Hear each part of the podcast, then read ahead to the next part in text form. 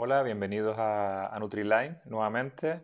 Y, bueno, esto va a ser una ampliación de la publicación que hice, que escribí en el Facebook, la publicación anterior.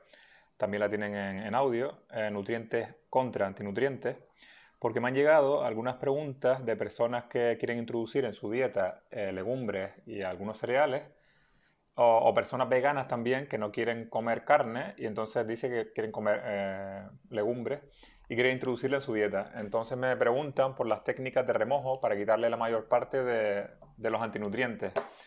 Y lo comenté en, la publicación, pero sí es verdad que cada que dependiendo de cada cereal o cada legumbre o el fruto seco, pues se utilizan unas técnicas u otras. Y, y nada, mi intención pues era aclararle solamente este tema. Espero que les guste y empezamos.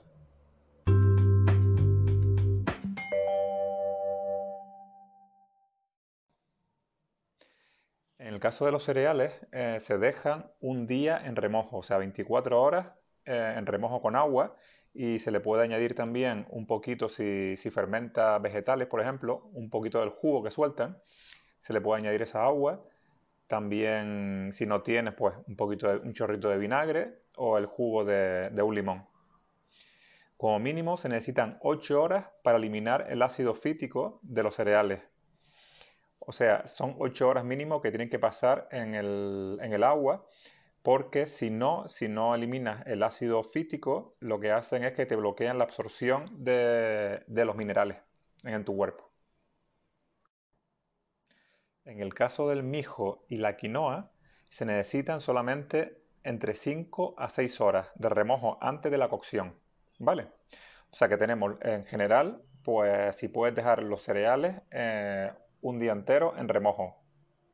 En el caso del mijo y la quinoa, pues menos horas, son de 5 o 6 horas. Y en concreto, el trigo sarraceno no necesita el remojo, porque el trigo sarraceno eh, es mucho mejor absorbible que los demás, que los cereales anteriores. Por lo tanto, solamente con un enjuague antes de la cocción sería suficiente.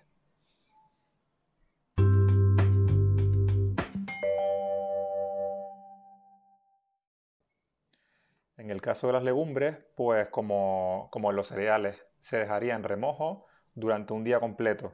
Lo que pasa que el agua no sería fría, sino sería caliente a 40 grados centígrados y la cantidad de agua pues sería el cuatro, cuatro veces la cantidad de legumbres. O sea, tienes una parte de legumbres más cuatro veces de agua. Después, cuando ya eh, haya pasado el día, tiramos el agua sobrante, enjuagamos las legumbres y las ponemos en el caldero con agua nueva. Y ya cuando esté en, la cocción, pues quitaríamos la, espuma esa que se forma, ¿no? Y la podríamos cocinar, pues ayudarían a la digestión también si la cocinamos con algas tipo kombu o kelp.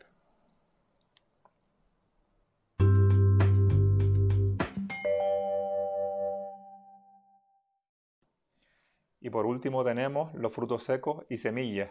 Como hemos hablado en otras publicaciones, pues estos tienen inhibidores de enzimas digestivas, por lo que bloquearían la acción de esta del páncreas y evitarían o reducirían la absorción de, otros alimentos que comemos o eh, de los frutos secos y las semillas.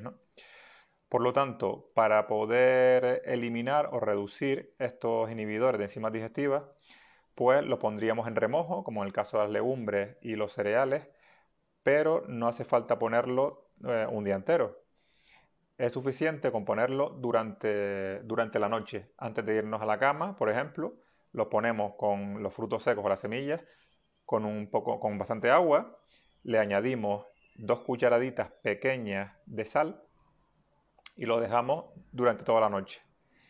Y ya por la mañana, pues le quitamos el agua y para secarla, en vez de dejarla al aire, es mucho mejor para evitar la aparición del, de moho, es mucho mejor, pues la podríamos poner en una bandeja, en el horno, y la ponemos en el horno a un fuego bajo, entre 70 y 80 grados, durante dos o tres horas o hasta que estén completamente secas, para evitar, como ya dije, la aparición de, de moho.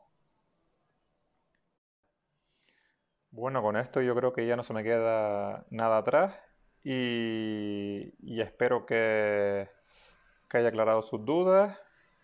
Y también recalcar que yo no soy eh, muy amigo de, de, introducir en la dieta legumbres y cereales, pero sí es verdad que, que si hay personas que les sienta bien y se sienten identificados o quieren comer este tipo de dieta y añadir ese tipo de alimentos, pues, pues se podría también hacer. Lo que pasa es que necesitaría a lo mejor otro tipo de suplemento o habría que hilar un poco más fino.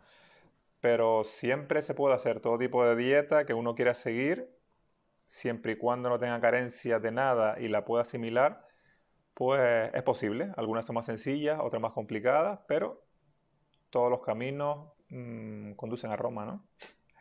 Pues nada, cualquier duda, cualquier pregunta, lo que quieran, estamos en Facebook. Eh, también me pueden preguntar por privado, por abierto en Facebook o si no también al correo electrónico nutrilime.hotmail.com. Y, y nada más. Pues gracias por escucharme y saludos. Chao.